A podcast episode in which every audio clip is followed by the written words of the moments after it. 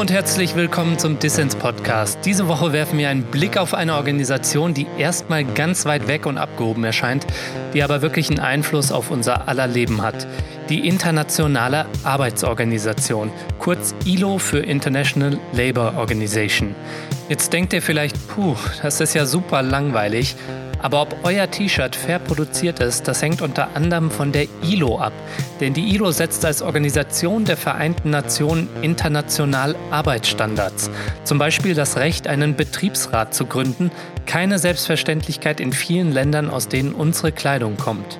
2019 feiert die ILO ihr 100-jähriges und das habe ich zum Anlass genommen zu fragen, was taugt die ILO eigentlich und ist das Jubiläum ein Grund zu feiern? Antworten habe ich im Gespräch mit der Expertin Sabine Fehrenschild gefunden. Sie ist vom Institut Südwind, ein Think Tank, der sich für soziale und ökologische Gerechtigkeit weltweit einsetzt. Mein Name ist Lukas Andreka, viel Spaß mit Dissens. Dissens Podcast für linke Gesellschaftskritik.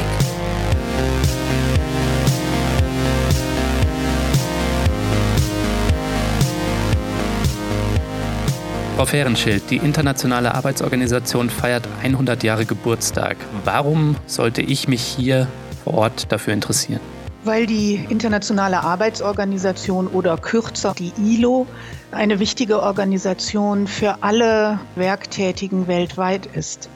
Ohne die ILO hätten wir zum Beispiel keine internationale Konvention, die Gewerkschaftsfreiheit und Kollektivverhandlungen absichern würde, und zwar auf der Ebene eines Menschenrechtes. Das heißt, wesentliche Rechte, die Arbeitnehmer und Arbeitnehmerinnen in vielen Ländern genießen, sind durch das internationale Arbeitsrecht abgesichert und einklagbar. Das heißt, es ist ein Geburtstag, der ein Grund zum Feiern ist oder ist auch noch ein kleiner bitterer Beigeschmack? Zum einen auf jeden Fall ein Grund zu feiern. Ich halte die ILO für eine sehr wichtige Organisation. Sie ist entstanden eben vor 100 Jahren aus der Erfahrung, dass der Erste Weltkrieg, also der große Krieg, auch aufgrund von sozialer Ungerechtigkeit ausgebrochen ist, weil soziale Gerechtigkeit hm. ist einer der Grundpfeiler für Weltfrieden. Das heißt also, es ist auf jeden Fall ein Grund, zum Geburtstag zu gratulieren, aber es gibt natürlich auch nach wie vor, auch 100 Jahre nach Gründung der ILO, noch Probleme, was die Arbeitsrechte mit angehen. Man muss nur mal in die textile Kette schauen. Wenn wir daran denken, dass vor wenigen Jahren in Bangladesch eine Fabrik zusammengestürzt ist, in der viele Bekleidungsbetriebe angesiedelt waren, mhm. oder wenn wir sehen, dass in Kambodscha oder Indonesien immer noch Löhne gezahlt werden, von denen die Menschen nicht menschenwürdig leben können, dann sehen wir, dass viele Arbeitsrechte nach wie vor der Umsetzung harren. Hm. Ja, die Textilbranche ist, glaube ich, etwas, was mich persönlich, Sie und auch viele unserer Hörerinnen und Hörern beschäftigt, weil ethischer Konsum, das kann sich vielleicht auch nicht jeder leisten und viele Leute stehen mit so einem Fragezeichen da. Wie können zum Beispiel Unternehmen in die Verantwortung genommen werden, Unternehmen hier? Denn zu Zeiten der Industrialisierung gab es die Textilbranche hier und die miserablen Arbeitsverhältnisse. Und heute sind Drecksarbeiten irgendwie in den globalen Süden ausgelagert und wir sind als Konsumenten nur noch in, indirekt davon betroffen. Was macht die ILO in dem Bereich, gerade jetzt, wenn es um die Textilbranche geht? Also wird da was Positives bewirkt oder? Also die ILO arbeitet ja mit mehreren Standbeinen. Ich glaube, das wichtigste Standbein ist erstmal, dass die ILO Standard setzt, mhm. also Übereinkommen erlässt, die zum Beispiel Höchstarbeitszeiten festlegt. Mhm. Das heißt, sie setzt einen internationalen Rahmen, der dann von den Mitgliedstaaten der ILO, also mehr als 180 Mitgliedstaaten hat die ILO, von den Mitgliedstaaten soll dann dieses internationale Arbeitsrecht umgesetzt werden. Und wenn dann der Mitgliedsstaat, wie zum Beispiel Indonesien oder Bangladesch, mhm. die entsprechende Arbeitszeitkonvention der ILO ratifiziert hat und in nationales Arbeitsrecht übersetzt hat, dann gibt es eine Klagemöglichkeit bei Verstoß gegen diese Arbeitszeitregelungen und auf Entschädigung zu klagen. Das heißt, unabhängig davon, wie sich die Situation in Staaten entwickelt, ob auf einmal eine Regierung gewählt wird, die am liebsten das ganze Arbeitsrecht abschaffen würde, geht das eben dann nicht mehr so leicht, denn so schnell kann man aus diesen internationalen Konventionen dann nicht aussteigen. Das hat dann völkerrechtlichen Status. Genau, die behalten dann noch länger ihre Gültigkeit. Und genau diese Absicherung, denke ich, ist ein ganz wichtiger Schritt, auch für die Einklagbarkeit von Rechten, zum Beispiel in globalen Wertschöpfungsketten. Mhm. Also wir haben ja hier, wenn wir wieder beim Beispiel Textil bleiben, die Situation, dass die direkten Arbeitgeber nicht mehr hier in Deutschland sitzen, mhm. sondern das sind nur die Auftraggeber, mhm. also die Händler oder Marken, die eben in Fabriken der südlichen Länder ihre Produkte fertigen lassen. Hm. Und gerade diese Wertschöpfungskette kann es sehr schwierig machen, aufgrund der unterschiedlichen rechtlichen Standards die Verantwortung der Auftraggeber hm. einklagbar zu machen. Und auch dafür ist die internationale Arbeitsorganisation eben sehr wichtig. Viele Leute stellen sich ja hier die Frage, Unternehmen in Bangladesch hin oder her, wie kann man eben die Auftraggeber, die Sie eben schon angesprochen haben, also irgendwie HM, Puma, Nike, Adidas etc., wie kriegt man die in die Pflicht und was können da zivilgesellschaftliche Organisationen oder Konsumenten und Bürger hier für einen Druck möglicherweise ausüben, und spielt es in der Arbeit der ILO eine Rolle, also diese Auftraggeber auch ein bisschen mehr in die Pflicht zu nehmen? Also das spielt auf jeden Fall eine Rolle mhm. und arbeitet da an neuen Instrumenten, was die Standardsetzung angeht, also ob zum Beispiel ein neues Übereinkommen ausgesprochen wird, aber auch mit konkreten Programmen. Also mhm. äh, auch ein Beispiel ist das sogenannte Better Works Programm der ILO. Dieses Programm gibt es in Indonesien, in Kambodscha und einigen anderen asiatischen Ländern. Dort setzt sich die ILO mit Mitgliedstaaten, aber auch mit Auftraggebern, also Markenunternehmen und äh, den lokalen Arbeitsministerien dafür ein, dass eben die Arbeitsbedingungen verbessert werden mhm. und dass eben die Kluft zwischen der Arbeitsrealität und dem abstrakten ILO-Recht geschlossen wird. Aber ich würde da auch ganz klar noch eine Lücke sehen, denn mhm. Die ILO hat nur Staaten als Mitglieder. Mhm. Positiv daran ist, dass die Staaten nicht nur Regierungsmitglieder, zum Beispiel zur Internationalen Arbeitskonferenz, der jährlichen Hauptversammlung schicken. Wie ich das verstanden hatte, sind da auch dann Unternehmervertreter und Gewerkschaftsvertreter. In Deutschland ist die Vertretung für die Arbeitgeber der BDA und für die Gewerkschaften der DGB. Mhm. Das heißt, da sitzen dann Regierungsvertreter, Verbandsvertreter von Arbeitgeberseite und Verbandsvertreter von Gewerkschaftsseite mhm. und handeln eben das neue Recht aus. Aber verpflichten kann die ILO natürlich erstmal nur ihre direkten Mitglieder, nämlich die Staaten. Mhm. Die Sorgfaltspflichtenverantwortung der Auftraggeber das ist von daher für die ILO etwas schwieriger zu handeln.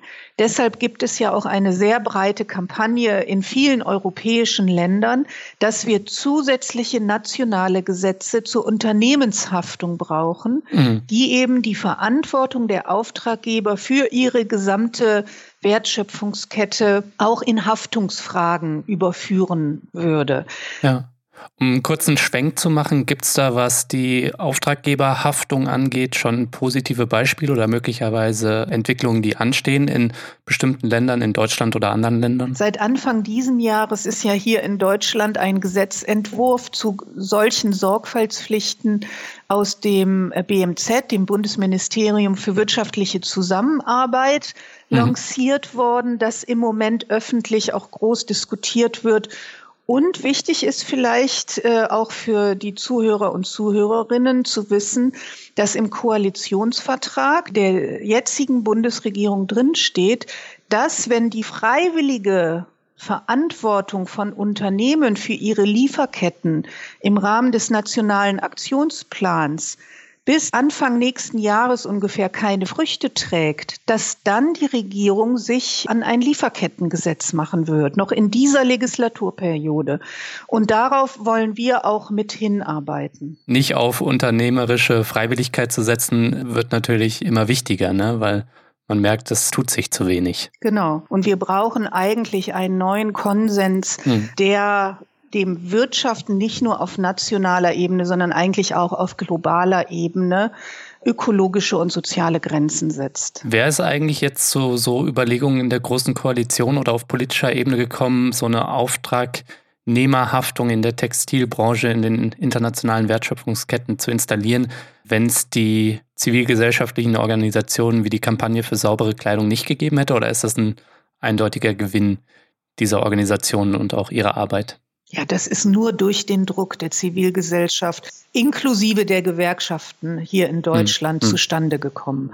Also dadurch, dass es seit Jahren da so eine breite Debatte gibt, die immer wieder von verschiedensten Seiten, vom Cora-Netzwerk, von der CCC und anderen Kampagnen gepusht worden wäre, denke ich, hätte auch die SPD das nicht aufgenommen und nicht in den Koalitionsvertrag einbringen können. Mhm. Obwohl natürlich jetzt interessanterweise ein erster Entwurf aus einem CSU geführten Haus in die Öffentlichkeit gedrungen ist. Ja, bei der CSU bleiben sie auch nicht stehen. Nee, das stimmt. Ja, und das zeigt vielleicht auch, dass ohne politische Arbeit kritischer Konsum gar nicht möglich ist. Ne? Also ich denke mal, die politische Unterstützung ist das Zentrale. Mhm. Wir neigen alle immer dazu zu denken, Politik findet nur mit dem Einkaufskorb statt. Und das sehe ich überhaupt nicht. Also alleine ja. jetzt der Ausgang der Europawahlen hat ja gezeigt, wie viel Druck durch die jungen Leute auf die Straße und ins Internet gebracht worden ist und dadurch das Thema Klimawandel so hoch gepusht haben. Ja. Ähm, also ich denke mal, gerade politisches Engagement ist das Zentrale, um Dinge zu verändern.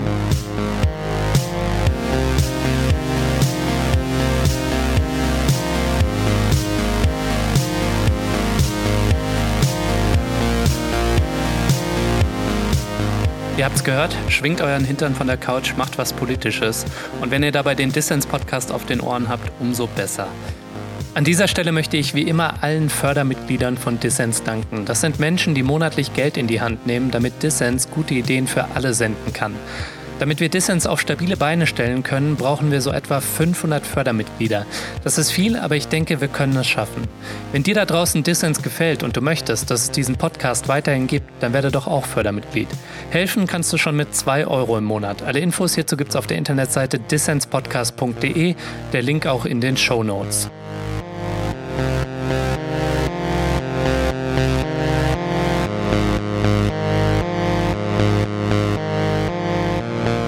Ihr hört den Dissens-Podcast. Zu Gast ist Sabine Fehrenschild vom Institut Südwind. Wir sprechen über die Internationale Arbeitsorganisation, kurz ILO. Frau Fehrenschild, die Internationale Arbeitsorganisation, die setzt ja Arbeitsnormen, die menschenrechtlichen Status haben. Was sind denn das für Normen und wo sind die vielleicht auch im 21. Jahrhundert noch nicht wirklich angewandt. Ja, also es sind insgesamt acht Normen und man kann so sagen, dass die eigentlich zu vier großen hm. Themenbereichen gehören. Das sind zwei Normen, die sich um das Thema Vereinigungsfreiheit und Kollektivverhandlungen drehen. Das denke ich sind auch die essentiellen Normen, weil ohne das Recht, sich zu organisieren und für die eigenen Rechte einzutreten, bleibt jedes Arbeitsrecht abstrakt. Hm. Also die Menschen müssen das Recht haben, haben, sich zu organisieren in den Betrieben und eben Tarifverträge auszuhandeln. Mhm. Und wir müssen nur in die Realität schauen. Also wenn wir nach Indonesien sehen, dann sehen wir, dass regelmäßig Menschen versuchen, eine Gewerkschaft zu gründen, dann sehr zeitnah betriebsbedingt entlassen werden, dass es in China überhaupt keine Gewerkschaftsfreiheit gibt. Mhm. Äh, dort gibt es nur einen der kommunistischen Partei angeschlossenen Gewerkschaftsdach Dachverband. Mit Kadertreuen. genau, auf jeden Fall. Man könnte sagen, eine gelbe Gewerkschaft. Weltweit wird gegen diese Norm verstoßen. Weltweit haben aber auch noch nicht alle Länder diese zwei Normen ratifiziert. Denn das ist auch so eine Krux zwischen dem globalen Arbeitsrecht und der nationalen Souveränität, dass jeder Staat nochmal dieses Arbeitsrecht ratifizieren und dann in nationale Gesetze übertragen muss. Hm. Der zweite große Bereich ist das Thema Zwangsarbeit. Der dritte große Bereich ist das Thema Antidiskriminierung. Und mhm. der vierte große Bereich ist das Verbot von Kinderarbeit. Gut gemeinte Verträge sind ja das eine, aber Durchsetzung das andere. Wie sieht es mit der Ratifizierung aus und der Umsetzung dann in nationales Recht? Jetzt ist es so, dass gerade im Bereich der Kinderarbeit die meisten Mitgliedstaaten diese Konventionen ratifiziert haben. Mhm. Während bei den Konventionen zu Vereinigungsfreiheit und Kollektivverhandlungen liegt die Ratifizierungsrate etwas niedriger. Trotzdem ist dann natürlich immer die Frage, wie sieht dann die Realität aus? Also wir hatten vor sechs Jahren in Indonesien einen Fall, in dem aufgrund von erst niedrigen Löhnen, fehlender Mindestlohnanpassung Massenstreiks durchgeführt wurden in einem großen Betrieb der Sportschuhproduktion. Und die 2000 Beschäftigten, die dort gestreikt haben, sind in der Folge ausgesperrt worden. Und alle, die da nicht innerhalb von sieben Tagen wieder am Arbeitsplatz waren, sind entlassen worden. Obwohl das indonesische Arbeitsrecht ein Streikrecht anerkennt, aber in der Praxis führt es doch immer wieder zu hm. Verletzungen. Das heißt, sowohl das ILO-Recht wie auch jeweils das nationale Arbeitsrecht muss eigentlich ja im betrieblichen Alltag auch immer wieder neu erstritten werden. Es ist nie einfach nur hm. ein garantiertes Recht, äh, sondern man darf da auch nicht nachlassen im Kampf um die Umsetzung. Muss gelebt werden, nehme ich an. Ne? Ja. Hat die ILO eigentlich irgendwelche Sanktionsmöglichkeiten oder ist sie ein zahnloser Tiger? Das Besondere an den Kernarbeitsnormen, da sie Menschenrechte bei der Arbeit sind, werden sie von der ILO auf ihre Durchsetzung hin in allen Mitgliedstaaten überprüft. Die ILO fertigt regelmäßig Länderberichte an und für die Mitgliedstaaten ist es nun so, dass sie schon versuchen, nicht zu schlecht in diesen Berichten dazustehen. Und das heißt, das ist jetzt kein hartes Schwert, das die ILO da hat, aber sie hat durchaus Möglichkeiten über ihre Berichte und auch über Beschwerden, die bei ihren Aufsichtsgremien eingehen, zu versuchen, die Diskrepanz zwischen dem Recht und der Realität zu überwinden, beziehungsweise zumindest etwas zu schließen. Mhm. Und aus Ihrer Sicht braucht die ILO ein stärkeres Schwert oder ist sowas völlig unrealistisch in einer Staatenwelt? Also ich denke im Moment, so wie die Verhältnisse in der Welt im Moment sind, ist es unrealistisch, dass die ILO mehr Durchsetzungsrechte in den Staaten bekommen würde. Die Staaten hm. werden sich mit Sicherheit nicht von der ILO vor internationalen Gerichtshöfen verklagen lassen wollen, zum hm. Beispiel wegen des Nichteinhaltens bestimmter Normen. Und eine zweite Akteursgruppe, die sehe ich auch im Moment, also seit Ende des Ost-West-Konflikts als relativ bremsend, das ist die Arbeitgeberseite. Mhm. Solange es die Systemkonkurrenz gab zwischen den westlichen kapitalistischen Staaten und dem östlichen äh, realsozialistischen Lager, äh, so lange konnte sich der Westen ich sage jetzt mal durch die ILO, durch gewerkschaftsfreundliche, arbeitnehmerfreundliche äh, Konventionen und Standardsetzungen nicht nur die ILO sich ein soziales Gesicht geben, sondern auch die westlichen Staaten. Also ich mhm. sag mal, der Kapitalismus gab sich ein freundliches soziales Gesicht. Das ist nicht mehr nötig seit 1990. Und seit dem Ende der Geschichte, genau. ne? oder dem vermeintlichen Ende der Geschichte und dem Siegeszug vom globalen Neoliberalismus müssen die Arbeitgeber nicht mehr so freundlich sein. Und ich habe schon den Eindruck, also so bei der, bei der Lektüre vieler Schriften zur ILO und der ganzen Diskussion, die bei den Arbeitskonferenzen geführt werden, dass seitdem die Arbeitgeberseite zum Beispiel explizit das Streikrecht angegriffen hat. Das Streikrecht, so hat die ILO das jahrzehntelang verstanden, ist eigentlich in den Konventionen zur Vereinigungsfreiheit und Kollektivverhandlungen abgesichert, auch wenn es nicht explizit drinsteht, aber es steht drin, dass die Arbeitnehmerseite, natürlich genau wie die Arbeitgeberseite, die Maßnahmen, die zur Ausübung ihrer Tätigkeit notwendig sind, auch verabreden darf. Und da wurde implizit immer das Streikrecht mit verstanden. Und das stellt die Arbeitgeberseite in Frage mittlerweile über die letzten Jahre, so dass ich schon den Eindruck habe, diese offensive der Arbeitgeberseite verheißt nicht unbedingt Gutes für eine progressive Rolle der ILO in der Zukunft. Wie sieht es eigentlich in Deutschland aus? Also die Drecksarbeit, die wird heute ja im globalen Süden vornehmlich gemacht und das Arbeits- und Sozialrecht hier ist sehr weit fortgeschritten.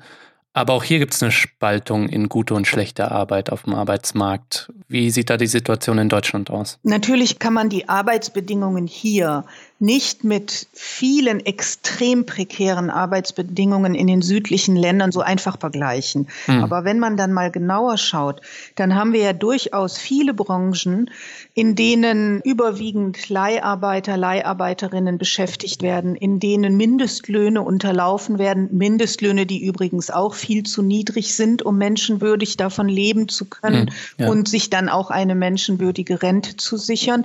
Also hier gibt es auch viele Bereiche, Bereiche, sei es im Bereich der Pflege, in dem äh, Migrantinnen aus osteuropäischen Ländern zum Teil sehr niedrig bezahlt arbeiten zu überlangen Arbeitszeiten, sei es im Bereich der Schlachtereien oder der Landwirtschaft oder im Hotel- und Gaststättengewerbe, wo wir sehr prekäre Arbeitsbedingungen haben. Da stellen wir fest, dass es eigentlich eine Angleichung der Arbeitsbedingungen nach unten gibt. Also nicht hm. so sehr, dass die Arbeitsbedingungen in den südlichen Ländern sich deutlich verbessern und formalisiert werden, sondern dass unser formeller Sektor, in dem abgesicherte menschenwürdige Arbeitsbedingungen herrschen, dass der abgebaut wird.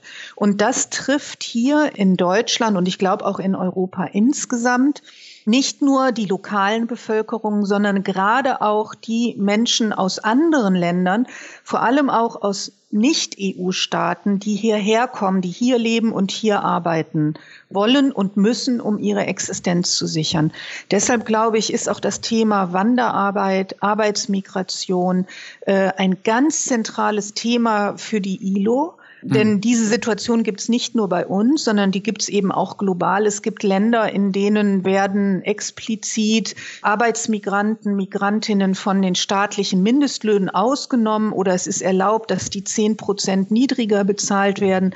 Oder äh, es gibt ganze Sektoren wie den Haushaltssektor in manchen asiatischen Ländern, der vom Mindestlohngesetz äh, ausgenommen wird. Also es gibt Bereiche, in denen schwerpunktmäßig Migranten und Migrantinnen arbeiten, die besonders prekär sind. Im Bereich der Wanderarbeitnehmer verlangt die ILO eigentlich, dass äh, Wanderarbeitnehmer ähm, gleichgestellt werden im Zugang zu Sozialleistungen mit der lokalen Bevölkerung.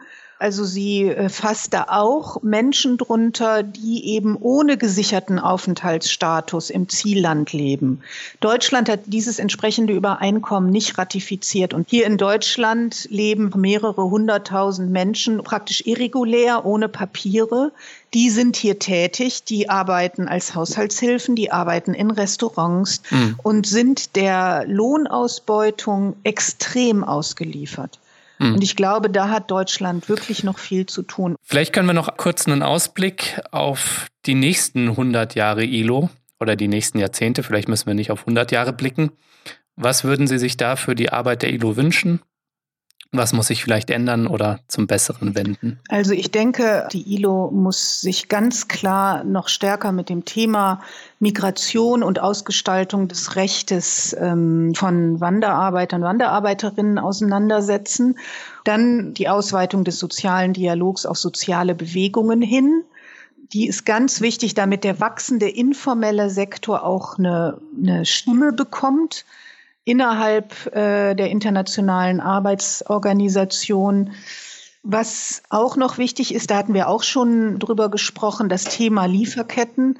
Wie kann man einen Standard entwickeln, ein Übereinkommen der ILO zur tarifpolitischen Gestaltung von Lieferketten? Dann muss die ILO ein für alle Mal klären, dass mit den Kernarbeitsnormen das Streikrecht verbunden ist, also mit den Normen zur, zur Vereinigungsfreiheit damit hätte die ILO schon einiges zu tun mit diesen Dingen. Damit könnte die nächste Party dann noch größer ausfallen und vielleicht noch schöner. Dann würden wir alle mitfeiern. Frau Fehrenschild, vielen Dank für das Gespräch. Bitteschön.